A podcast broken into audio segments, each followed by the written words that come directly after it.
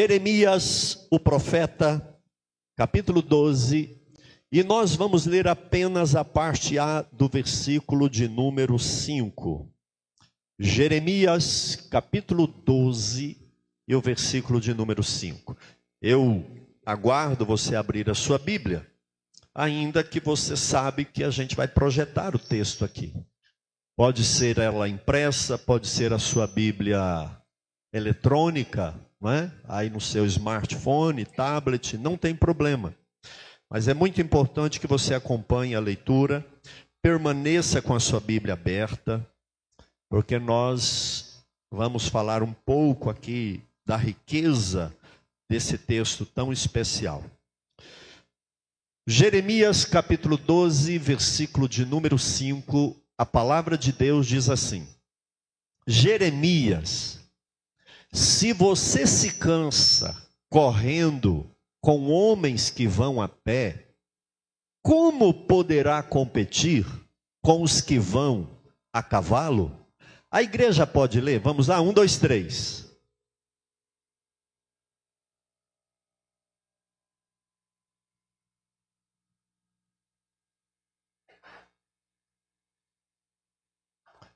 corra com os cavalos. Amém?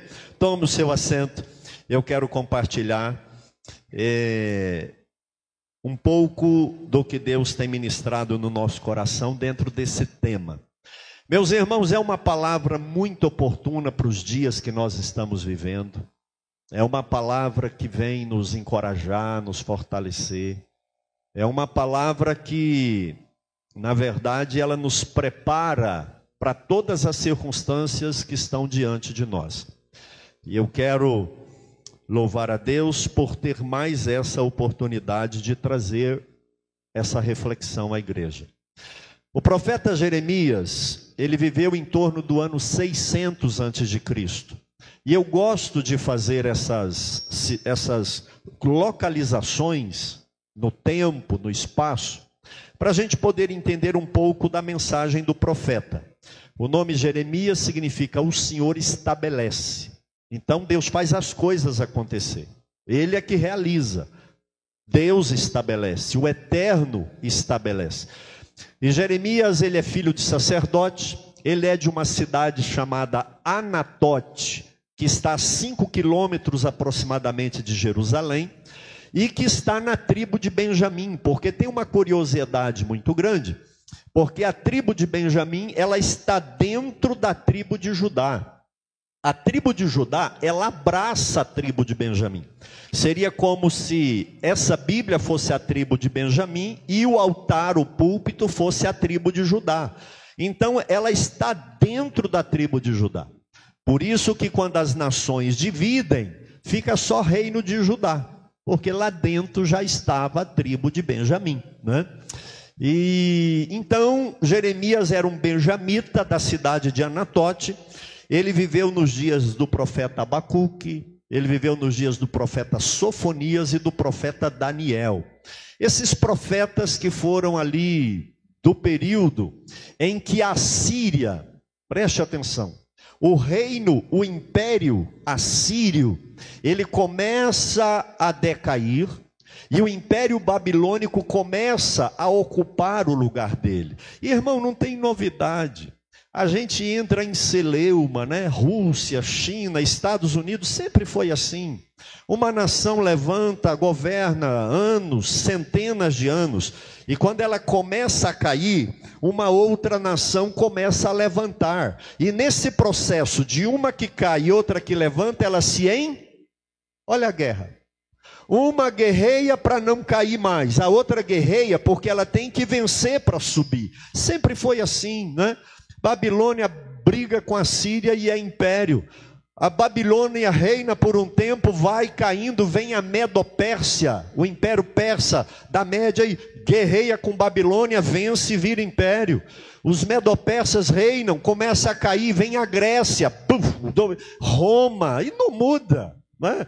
Na história medieval aí era Holanda, França, Alemanha, é, Inglaterra, que ficavam trocando os governos. Aí você tem nomes de generais, de guerreiros, e a gente às vezes descuida E é o cenário que a gente vive numa expectativa de mudanças de impérios e de reinos, e sempre vai ser assim, né?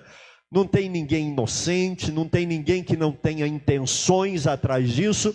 Esse sistema mundial, ele é todo regido desse jeito. E por que eu estou dizendo isso? Porque o profeta Jeremias, ele viveu num tempo semelhante ao nosso. Foi um tempo em que a Síria caía, a Babilônia subia e se estabeleceu no governo. Tanto é que no ano 587 antes de Cristo, Babilônia vai lá e leva Judá e Benjamim preso para Babilônia acabam com Jerusalém, destroem o templo, arrasa tudo, porque agora eles são império, eles têm que mostrar quem manda, tem que cobrar imposto, e é do jeito deles, o idioma é o deles, quem manda são eles, isso não muda, né? Sobe reino, vem reino, ouvireis de guerra e de rumores de guerra, mas até o final vai ser desse jeito. Então não vamos, né, desesperar. Vamos confiar na bondade de Deus. Amém, irmãos? Porque não tem nada que está acontecendo que já não aconteceu. O Eclesiastes disse isso. Não tem nada novo debaixo do sol. Ou já aconteceu e está repetindo. Então, eu acho que uma boa dose de conhecimento histórico acalmaria muito os nossos corações. Todavia, o profeta Jeremias, ele é conhecido como profeta chorão, profeta das lágrimas, o que particularmente eu acho uma injustiça, porque esse homem sofreu demais, sofreu demais, né? Talvez se fosse outro não choraria, suicidaria. Porque Jeremias passou por um período muito difícil, fiel, buscando a Deus. Não obstante ele, ele ser conhecido como profeta das lágrimas. Ele escreve contra a apostasia do povo de Deus, o esfriamento espiritual, a secularização, o apego a esse mundo, sabe? Virar as costas para Deus, a idolatria no meio do povo de Deus. E ele escreve assim com muita dureza contra Judá, mas não tem jeito, né? O povo não muda, não converte e acaba sofrendo as consequências do cativeiro. Uma coisa que eu acho lindo em Jeremias, e eu peço a Deus essa coragem, é porque Jeremias ele não tinha modismos. Jeremias não é porque todo mundo estava pregando uma mensagem que ele pregava. Você já viu que quando o hino faz sucesso, todo mundo faz um hino copiando alguma coisa das palavras e da letra.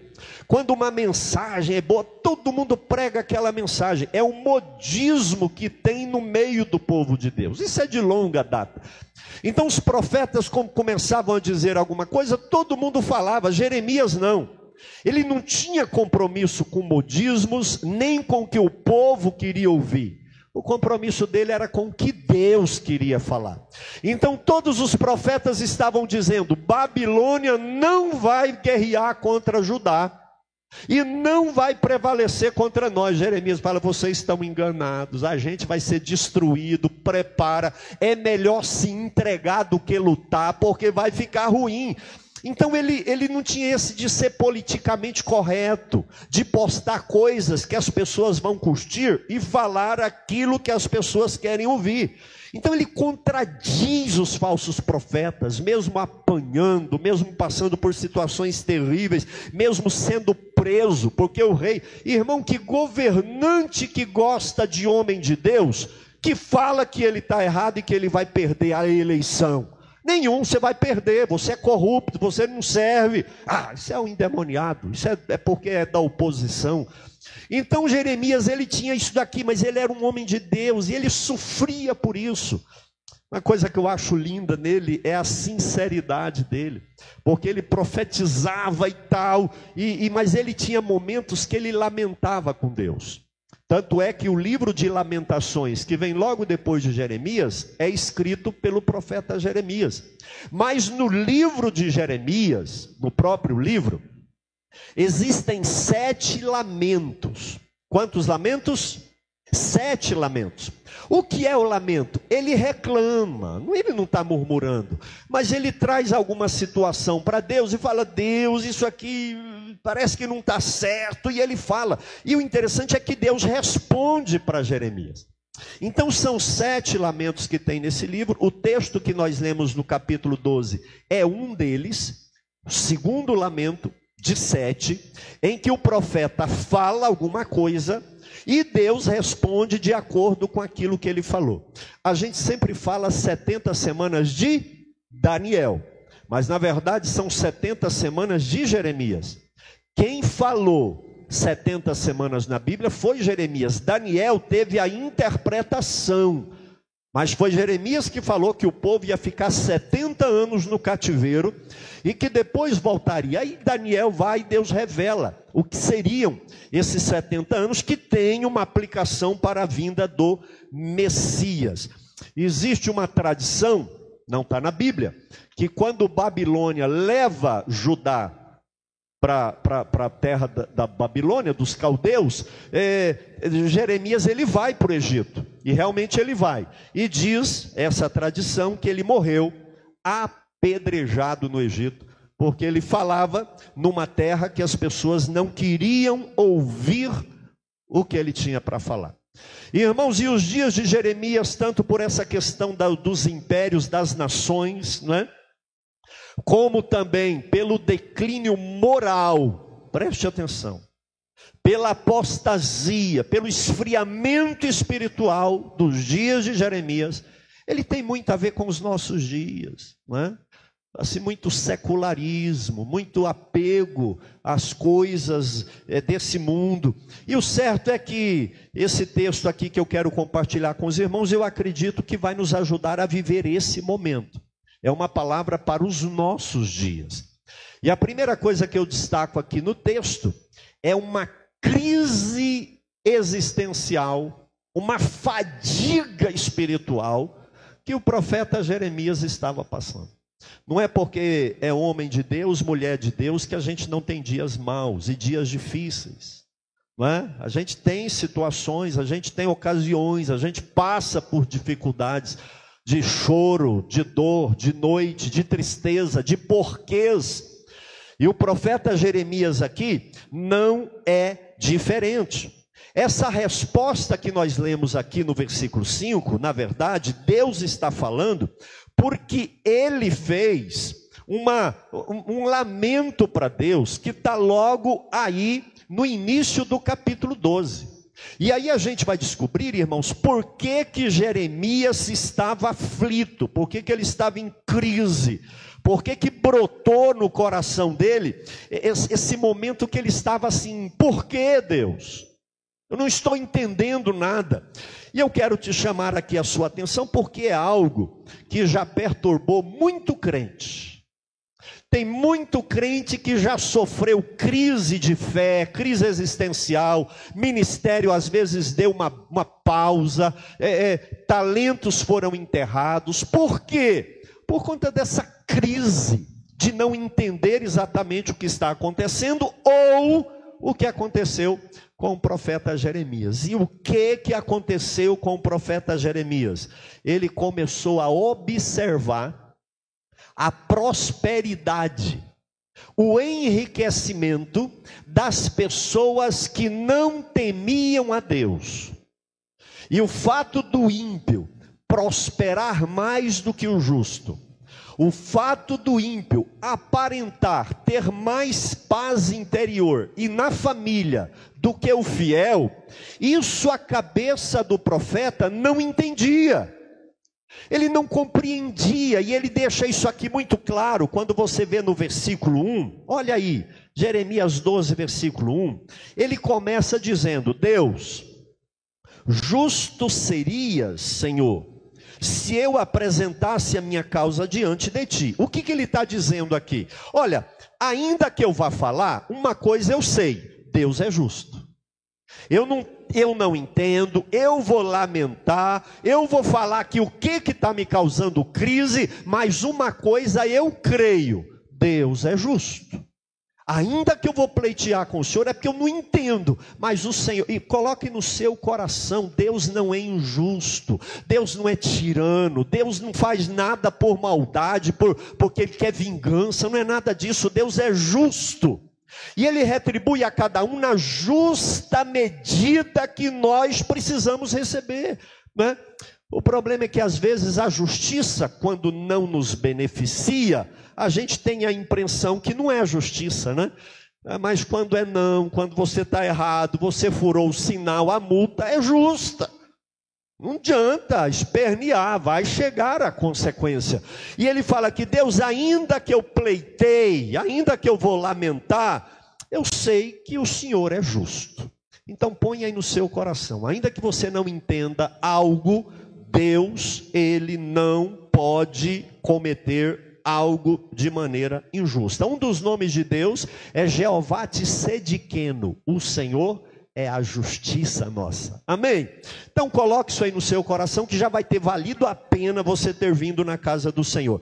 Mas aí ele fala, mesmo eu sabendo que o Senhor é justo, eu não estou entendendo. Por isso ele fala, no entanto, o Senhor é justo. No entanto, preciso falar contigo a respeito da justiça. O Senhor é justo, mas eu preciso falar com o Senhor a respeito da justiça. Lembra de Abacuque, né? Que era da mesma época. O contexto do povo era o mesmo. Então Abacuque diz: Eu vejo a, a, a, a, injustiça prevalecendo, as sentenças sendo compradas, e ele ia, enfim. Mas aí ele diz isso e continua dizendo: Porque o caminho dos ímpios prospera. Olha isso. Porque o caminho dos ímpios prospera.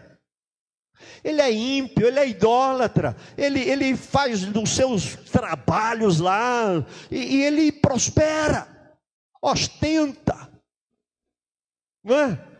E posta no Havaí, Cancún, e eu aqui, sou fiel, sou crente.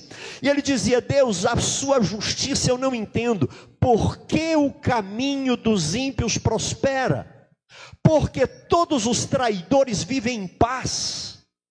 Então o ímpio é quem não temia a Deus, traidor era quem desviava, quem abandonava a fé, o desviado, aquela pessoa que parece que está mais feliz do que quando era crente. E, e, e aí ele continua dizendo no versículo 2: Tu os plantas, olha isso, Deus, o Senhor planta eles e eles lançam raízes, crescem, dão fruto, a empresa prospera, tudo que faz dá certo. E, e olha, eu, eu estou em crise por conta disso daqui. Mas além de olhar para a prosperidade do ímpio, isso tem levado muita gente a desviar da fé. Muita gente a se vender, muita gente que acha, ah, já que Deus não importa, e é um erro achar que prosperidade e riqueza é sinônimo de bênção de Deus, não é. Pode ser, mas nem sempre. Diga comigo, quem compra adorador, fale mais forte, quem compra adorador é Satanás. O diabo vira para Jesus e fala: Se você me adorar, eu te dou isso. Irmão, você acha que vai comprar a bênção de Deus porque adora Ele? Não. Deus quer adorador que adore em espírito e em verdade. Então, essa barganha de que eu vou fazer para Deus me dar, não cola com o Senhor. Não cola. Sabe, eu tenho que servir a Deus, é porque Ele é Deus e é o melhor projeto de vida de alguém nessa existência. É ser fiel, meu irmão, do jeito que for. Agora, quando a gente começa a comparar o ímpio com o justo, a paz, a riqueza, só na. Você, quando viaja, vai lá no fundo do avião, na porta do banheiro, a passagem mais barata, sai três horas da madrugada porque o voo é mais barato, aquela dificuldade. O outro sai dez horas da manhã na classe executiva, perninha lá em cima, todo descansado. E você vai, irmão do céu, você vai para a América naquelas cadeirinhas que nem vira para trás, aquele trem, ah, meu Deus do céu. Aí você vai lá na frente, hora de descer, tá aqueles cobertores chiques, aquele tanto de comida. Fala, eu sou justo, né? Aí está descendo traficante, está descendo político, está descendo tudo quanto é tipo de sorte de gente, de coisa, de empresário corrupto, de gente que vende tudo que não presta. E você fala, agora eu não entendi nada. Então é um perigo quando nós olhamos para o ímpio e começamos a comparar a prosperidade dele com a nossa. a empresa, a família, parece que tudo dá certo, ele, a raiz é funda, tudo. E o que é pior, irmãos? Jeremias ainda fala da hipocrisia deles. Olha o final do versículo 2 aí. Ele fala assim: ó, estás perto dos lábios dele. Deus é a segunda pessoa. O que ele está dizendo é o seguinte: Deus, o Senhor está perto do lábio, dos lábios deles. E ele diz: mais longe do coração. Eles até falam o nome do Senhor, mas é da boca para fora. Eles não te levam a sério. Sabe, eles postam coisas bonitas, Deus te abençoe, vai na missa, vai no culto, anda com a Bíblia e tudo, mas é só da boca para fora, eles não têm sinceridade. E no versículo 3 ele fala: Mas tu, Senhor, me conhece. Eu não te adoro só da boca para fora. Olha isso, irmãos. É um povo que, que vai ali, de, vai num culto, numa missa, faz alguma caridade e some, está rico e poderoso. Mas ele fala: O Senhor me conhece, tu me vês e prova que o meu coração, o que o meu coração sente em relação a ti. Olha que coisa linda isso. O Senhor sabe o que o meu coração sente em relação ao Senhor. Eu te amo, eu sou teu servo, eu te escolhi como o meu Senhor, e o Senhor me escolheu como profeta. O meu coração é agradecido ao Senhor. Agora, eles é da boca para fora. Isaías fala isso em Isaías 29. Paulo fala isso para Tito, capítulo 1. Gente que adora da boca para fora, mas o coração está longe. E Deus fala: esse tipo de adorador eu não quero. E ele, e ele diz exatamente isso daqui. O Senhor conhece a hipocrisia deles e a sinceridade do meu coração. Irmãos, é terrível a questão da comparação. E eu quero te livrar desse peso. Eu quero te tirar desse fardo, essa crise existencial que nos acometem, porque às vezes nós não temos o que o ímpio tem, o que o sei lá quem tem.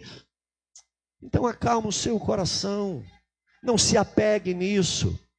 Diga para Deus, o Senhor sabe, Salmo 139, Senhor, tu sondas o meu coração e me conhece, haja o que houver, me dê o que o Senhor me der ou não, aconteça o que acontecer, o Senhor sabe o que o meu coração sente em relação ao Senhor. Eu sou apaixonado por Deus.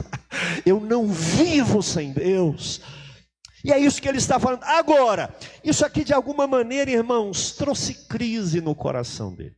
E não é só Jeremias, não. O patriarca Jó, íntegro, reto, temente a Deus, desvia do mal, não murmurou, não pecou, mas ele balançou. Lá no livro de Jó, capítulo 21, versículo 7, olha o que que Jó fala. Escute. Como é que os ímpios continuam vivos, envelhece e ainda se tornam mais poderosos? Como que eles estão vivos, crescem e cada vez mais poderosos? Os seus filhos se estabelecem na sua presença e os seus descendentes diante do. Por que, que ele estava falando aqui? Os filhos dele morreram todos. Jó aqui não tinha mais filhos, os dez morreram. E ele está dizendo: Deus, por que, que o ímpio, os filhos dele se estabelecem diante dos olhos deles e são mais poderosos do que os pais? As suas casas têm paz, eles estão livres do medo. A vara de Deus não os fustiga. Parece que nada de ruim acontece com eles. Os seus touros geram e não falham as suas novilhas têm a cria e não abortam. Jó perdeu os filhos e perdeu toda a riqueza. E ele está falando isso daqui. Deixam as suas crianças correr como um rebanho, os seus filhos saltam de alegria. Olha os filhos, tudo bonitinho, Madinho pulando lá na praia e coradinhos. E ele fala: eles cantam com tamboris e harpa, alegram-se ao som da flauta, passam os dias em prosperidade e morre em paz. Mas aí no versículo 14 ele continua: E são esses os que se dirigem a Deus dizendo: Deixa-nos em paz. Olha isso, irmãos. O tipo de gente que ele está falando aqui é aqueles que viram para Deus e falam: Deixe-nos em paz. Versículo 14: Não queremos conhecer os seus caminhos. Meu Deus, Jó, que isso? E ele diz: Quem é o Todo-Poderoso para que o sirvamos? Esse povo fala. Ah, esse negócio de crente, orar e, e dar satisfação da vida para líder espiritual. E eles ainda dizem: e o que ganhamos se nós ficar orando para Deus? Eu vou para o meu negócio, vou para a minha empresa. E o Jó está questionando isso daqui, irmão. No versículo 25 ele fala assim: o outro, quem? O justo. Ao contrário, morre com o coração às vezes amargurado, não havendo experimentado o bem. Jó, quando começou a comparar, ele entrou em crise também. Mas não é só Jó, Azaf. Azaf, irmã Keila, era o líder da equipe de louvor na época do rei Davi. E Davi era um adorador por excelência, o camarada adorava demais. Se tem uma marca de Davi que eu sou apaixonado nela, é porque Davi tinha assim, sabe, ele adorava com força mesmo, e Deus recebia adoração. E quem era o líder da equipe de louvor de Davi? Asaf. Imagina esse cara. Inclusive tem salmos na Bíblia escrito por Asaf. Um deles é o 73. Ele escreve assim: De fato, Deus é bom para o seu povo, para com os de coração limpo Quanto a mim, preste atenção, quase me resvalaram os pés, quase que eu escorreguei, pouco faltou para que desviasse os meus passos. Gente, eu quase desviei, quase saí da igreja, quase chutei a cruz, desci da cruz, larguei esse negócio de crente, de igreja, de pastor. E por que, Azaf? Versículo 3 do Salmo 73. Eu invejava os arrogantes, ao ver a prosperidade dos maus. Gente, esse assunto de ímpio prosperar perturba o povo de Deus. E às vezes a gente fica naquela, e, ah, mas Davi foi rico, Abraão foi rico, Salomão, por que eu não? A ah, Deus é Deus, ele tem propósito dele. O que nós não podemos é entrar em crise existencial por coisas materiais. Isso é que nós precisamos entender. E aqui o próprio Azaf, que ele, e ele continua no Salmo 73, olha, eu quase deixei de ser crente para esse negócio, de ser crente, Bíblia, igreja, e o ímpio prosperando, ficando rico. E ele vai dizer que ele vai para a igreja, ele ora e Deus revela que não é bem assim. Mas tem um outro camaradinha que eu falei o nome dele aqui, Abacuque dos mesmos dias do profeta Jeremias. Quando Deus fala que os babilônios, os caldeus virão e vão acabar com Jerusalém, aí ele fala no capítulo 1, versículo 13: Deus, tu és tão puro de olhos, o Senhor não pode suportar o mal nem tolerar a opressão. Por que então o Senhor tolera os traidores? E te calas quando os perversos devoram aqueles que são mais justos do que eles. Crise existencial por ficar comparando riquezas, prosperidade, aparência. E dentre esses aqui está o nosso querido profeta Jeremias. Uma crise existencial por conta de coisas, de riqueza, de ouro, de prata, de dólar, de viagem. Irmão, acalma o seu coração. Os exemplos que nós estudamos na Bíblia aqui é que Deus, sabe, não tem esse, esse, esse evangelho da prosperidade, nem o da miséria. Que homem e mulher de Deus tem que ser miserável e nem que tem que ser milionário tem que ser aquilo que Deus tem para cada um de nós, e a gente tem que ter um coração sincero para com Ele, e servi-lo não porque Ele nos enche de coisa, mas porque Ele perdoa pecado, porque Ele salva a gente. Jesus não morreu para nos encher de prosperidade, Ele morreu para nos livrar da perdição eterna. Ora, se isso não basta, então não bastaria se Deus desse o universo de ouro e de diamantes para alguém, porque a gente nunca fica satisfeito, a gente sempre quer mais. Você tem uma bique, você quer uma melhor, você quer uma de prata, você quer uma caneta de ouro, daqui a pouco tem que ter um diamante, não tem limite, irmãos. Eu estou falando de algo que está aqui na minha frente, não tem limite. Ou a gente se satisfaz em Deus hoje, como nós somos e estamos, ou nunca nos satisfaremos. É por isso que Jesus disse: quem é fiel no pouco será fiel no muito. A gente precisa lidar com isso, porque, ah, pastor, então eu desviei. Não, eu quase escorreguei, igual a eu quase resvalei, mas o Espírito Santo me manteve de pé. Amém, irmãos? Então eu quero trazer essa palavra aqui, porque dentre tantos evangelhos, igrejas coloridas e cheias de gente, onde um evangelho é um evangelho do que eu vou te dar, recebe, levanta a mão, sapateia, pula para cima que você vai ficar. Eu não dou conta disso, não, irmão.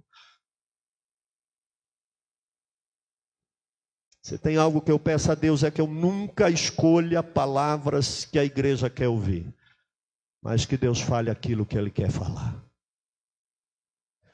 Jesus ele pregava, alguns começaram a ir embora, os apóstolos, que pastor não gosta de ver ninguém embora, não, irmão. A gente fala assim, mas o coração dói, né? Jesus alivia aí, a mensagem está dura, tem gente indo embora, ele vira e fala: Vocês querem ir embora também? Eu não prego para fazer cócegas nos ouvidos. Eu prego para levar gente para o céu. Amém, irmãos? Então essa crise que o próprio profeta Jeremias ele se vê atolado nela, uma crise interior espiritual de porquê? Acalma seu coração, fala coraçãozinho, baixa a bola porque o meu Deus reina, Ele está no trono e Ele é Senhor de todas as coisas. Não é? E se um camarada corajoso, valente, espiritual como Jeremias entrou em crise, quem somos nós para ignorar as dificuldades pelas quais nós podemos passar? Agora eu vou te dizer alguma coisa: se tem algo para comparar, compare a sua santidade com a dele, compare a sua fidelidade com a dele, compare a sua segurança de vida eterna com a dele, compare o tanto do Espírito Santo que você tem com o que eles têm. Você vai ver que nós estamos no lucro.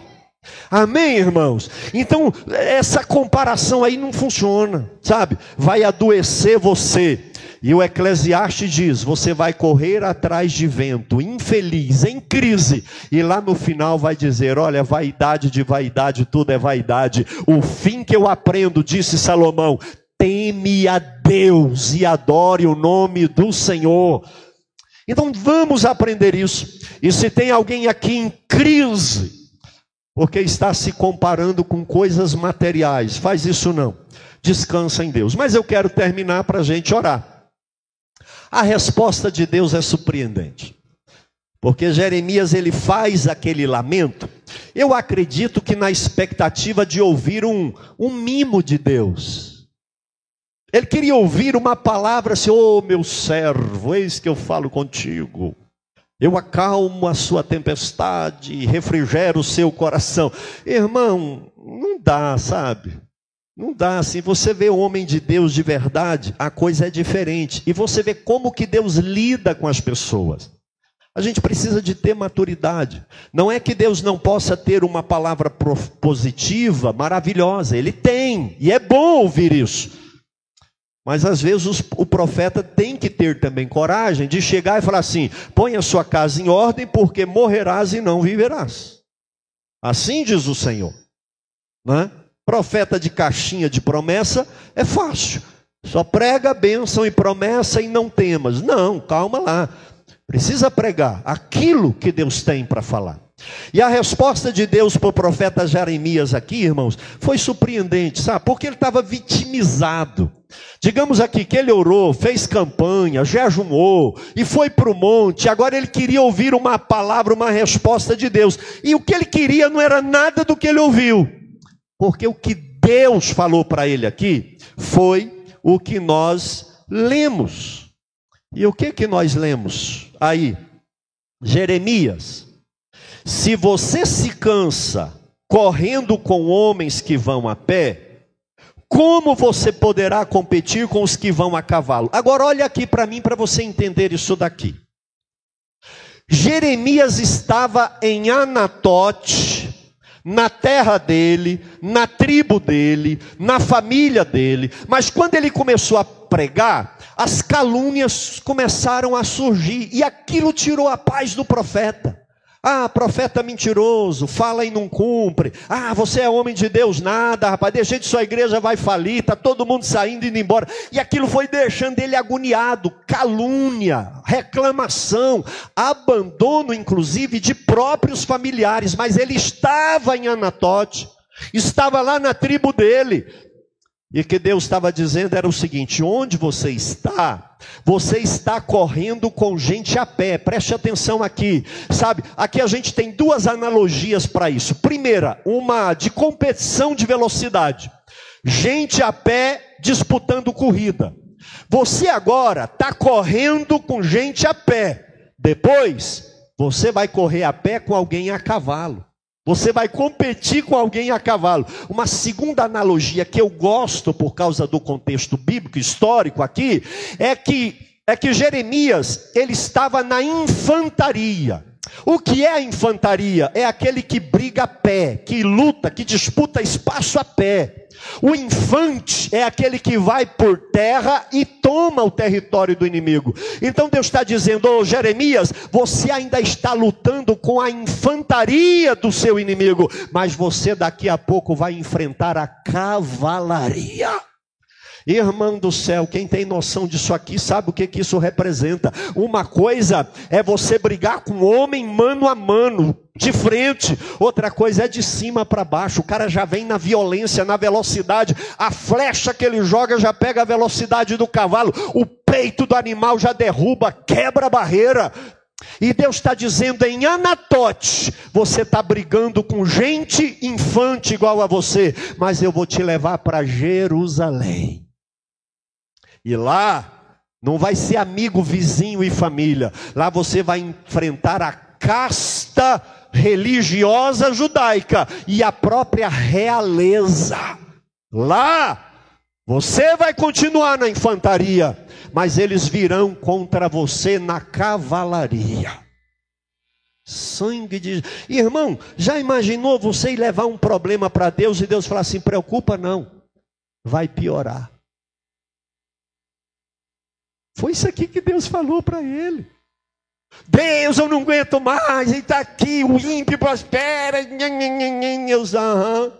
Fica tranquilo, vai ficar pior. Misericórdia, amém? Ou a gente é crente para ouvir só o ex, meu servo, que eu falo contigo, vai nessa força. Hã? Às vezes, irmãos, Deus surpreende a gente. Elias estava lá no fundo da caverna, todo mimizento, ah, só eu fiquei, todo mundo desviou. Deus fala, rapazinho, vem aqui fora um pouquinho. O que, que, foi? Ah, eu venci o desafio, o, o, todo mundo desviou, só eu sou crente nessa, nessa Judá, né, em Israel. Deus falou assim, oh, Elias, baixa a bola. Eu tenho sete mil iguais a você, que não dobraram o joelho para Baal e que me adoram de dia e de noite. Para de te vitimizar, de se fazer de coitadinho, de que está tudo acabado. Não, rapaz, a vida segue. Levanta a cabeça, vai fazer a obra de Deus. Recebe o que Deus tem para você, para cada um de nós. E não vamos ficar guiando Deus com um joystick espiritual. Deus faz isso, agora vai dizer, pipi, pipi. não. Entrega o seu caminho ao Senhor. Confia no Senhor e o mais Ele fará. Deixa Deus ser Deus da sua vida. Deixa Deus te guiar. A resposta dele, seja a resposta que for, ele continua sendo Deus. Sabe o que, que Deus estava fazendo com Jeremias lá em Anatote? Treinando ele para guerras muito maiores. Se Deus te tirar dessa lutinha, como você vai vencer as lutas grandes? Se você sucumbe diante de coisas materiais, quando Deus te colocar diante das espirituais, porque a Bíblia diz que a nossa luta não é contra carne, não é contra sangue. As armas que nós enfrentamos não são humanas e, não, e, e nem carnais, mas são espirituais. Nós lutamos com principados e com potestades. Se eu não dou conta de lidar nessa dimensão de anatote, humana, material, terrena, como que eu vou lutar as batalhas espirituais? Que Satanás vai falar grosso, vai balançar a moita, mas maior é aquele que está com você. Não importa se é infantaria, se é helicóptero, se é cavalaria, o Senhor é contigo, crente. E nós precisamos é vestir as peças da armadura de Deus, para que a gente possa resistir no dia mal. Eu quero que você saia aqui hoje vestido com a verdade, com a justiça, pregando o evangelho da paz, sendo um crente de verdade, e o resto Deus proverá. Porque a resposta de Deus nem sempre é aquela que nós queremos.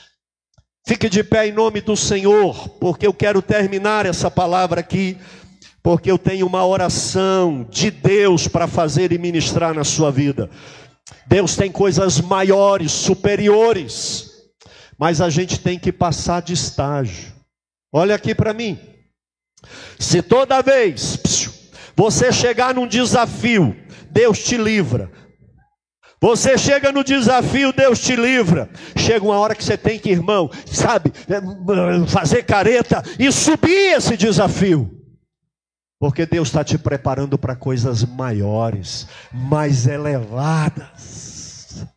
Jeremias, você está aí disputando com artilharia, não é? Mano a mano. Você vai lutar com cavalaria. Mas Deus é contigo e a vitória é sua pelo sangue de Jesus Cristo, Senhor. Eu quero orar para que Deus te dê força, para que Deus ministre na sua vida o que ele ministrou para Josué. Escute aqui.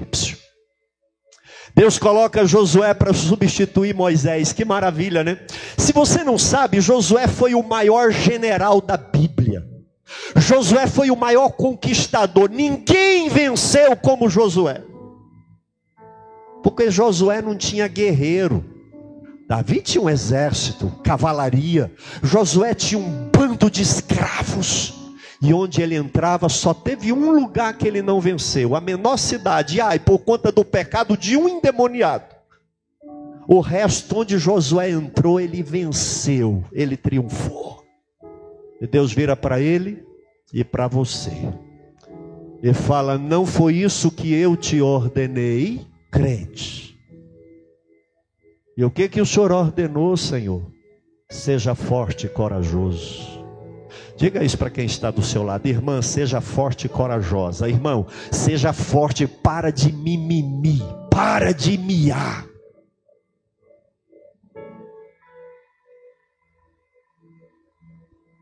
Seja forte e corajoso.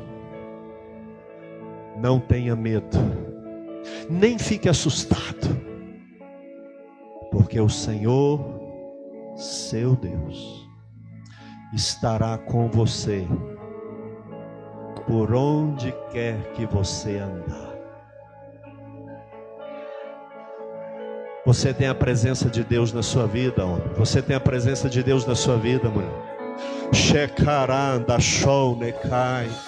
Não se compare com o ímpio. O ímpio não tem Deus. O ímpio não é templo do Espírito Santo, a igreja é. Uh.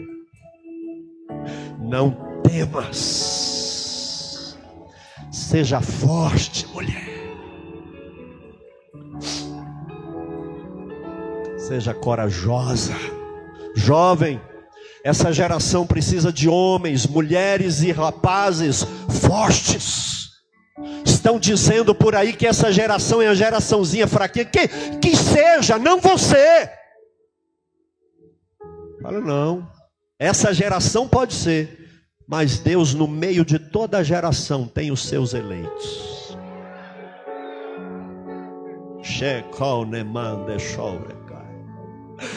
Eu vou me levantar e vou para cima. Eu vou para cima, porque o Senhor está comigo por onde quer que eu andar. Com Deus você está pronto para vencer qualquer cavalaria do inferno. Amém, irmãos? Apocalipse 6 fala que Jesus abriu o primeiro selo. Já. Um daqueles querubins que estava em volta do trono não foi Deus, não foi Jesus. Um daqueles que estavam dos quatro, daquelas criaturas estranhas, dizem: Vem. A Bíblia fala que vem um cavalo branco. E o que estava em cima dele foi-lhe dado uma coroa, e ele tinha um arco, e foi-lhe dado que vencesse. Aí tem gente que fala que é Jesus, foi-lhe dado uma coroa e, e arco. Jesus tem arco, Jesus tem espada. Bom, Apocalipse é interpretação. Para mim, são sistemas e governos, impérios e reinos desse mundo que saem com aparência branca de paz e bondade, mas não tem bondade coisa nenhuma, nem monarquia, nem, nem, nem comunismo, liberalismo, capitalismo, não tem bondade em lugar nenhum, não, irmão. Fica nessa ilusão que um lado é bom e o outro é ruim. Ruim é onde tem gente endemoniada, onde tem gente ruim é ruim. E qualquer lugar que tem gente boa é boa. Então esse cavalo branco, ele tem aparência que engana. E o cavalo por quê? Porque o cavalo era o instrumento, meio de transporte daquela época. Quer dizer, ele vai percorrer toda a terra. Em toda a terra haverá reinos e governos aparentando bem, mas é com arco. Desobedece o rei para tu ver porque o Estado é que manda. E tem gente idolatrando o poder, o Estado terreno. Saiu o cavalo e andou o mundo todo e está andando até hoje. Abre o segundo selo. O anjo, o querubim fala: Vem, vem o segundo cavalo vermelho, com espada, guerra, matando todo mundo nunca parou de ter guerra. E o cavalo está rodando o mundo e guerreando sempre, foi assim, será assim. Terceiro selo, Jesus abriu. O anjo fala: Vem, vem um terceiro cavalo, preto, uma balança, sem comida, fome, falta de alimento, terrível, o povo passando fome, Quarto selo. O anjo fala: vem, vem o quarto cavalo. Cavalo, não fala cavaleiro, não. Cavalo amarelo. Morte. Aniquilamento. E quem estava montado nesse cavalo era o inferno, já para colher falsos impérios e reinos humanos que promovem guerra, preste atenção nisso daqui, que causam controle através de fome, de dominação humana,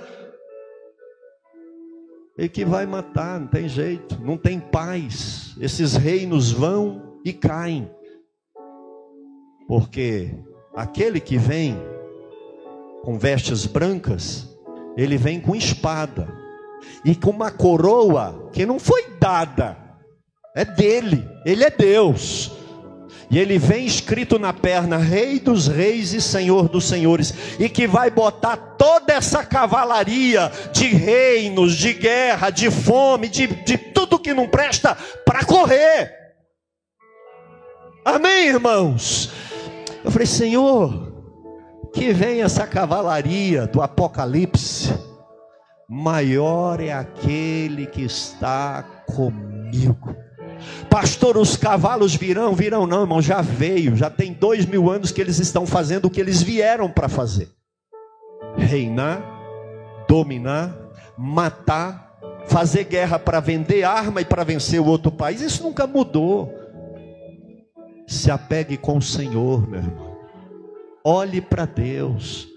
Porque se você acha que os problemas humanos são os mais difíceis, o futuro é para quem tem Deus na vida. É para quem diz assim: olha, com Deus, eu estou pronto para vencer qualquer cavalaria. Põe a mão sobre o seu coração, porque o Espírito Santo vai renovar a sua fé nessa noite. E você vai começar a ter uma dimensão espiritual com Deus muito diferente. E talvez tem gente aqui que está dizendo: Eu não vim aqui hoje para ouvir isso, é porque aqui não se fala o que se quer ouvir, aqui se fala o que Deus quer falar. Feche os seus olhos. Renove a sua aliança com o Espírito Santo. Chama o Espírito Santo para habitar no seu coração. Não temas o que está por vir, igreja. Nosso Deus reina. Mil cairão do seu lado, dez mil do outro lado, mas você não será atingido. Por quê? Dos dois lados vão cair mas com você Deus está. O Espírito Santo é contigo. E eu ministro mais de Deus na sua vida, mais oração, mais temor que as crises existenciais, espirituais sejam administradas com sabedoria. Se você não está dando conta de lidar com esses probleminhas humanos, materiais, essa questão de dinheiro, de relacionamento, imagine quando vier as espirituais, meu irmão. Imagine quando você tiver que lidar com questões espirituais, de entidade, de principados, de dominadores porque a nossa luta não é contra carne e sangue, mas é contra principados, potestades, príncipes e dominadores nas regiões celestiais. Deus está te preparando para coisas maiores, Deus está te preparando para experiências maiores. E eu vou te dizer: tem gente aqui que vai ter experiência por esses dias. O Senhor te possibilitará viver o sobrenatural para que você comece a crer e depender daquele Deus que reina, que governa e que está acima dessa mediocridade humana e material. Pare de se comparar e seja mais cheio do Espírito Santo de Deus.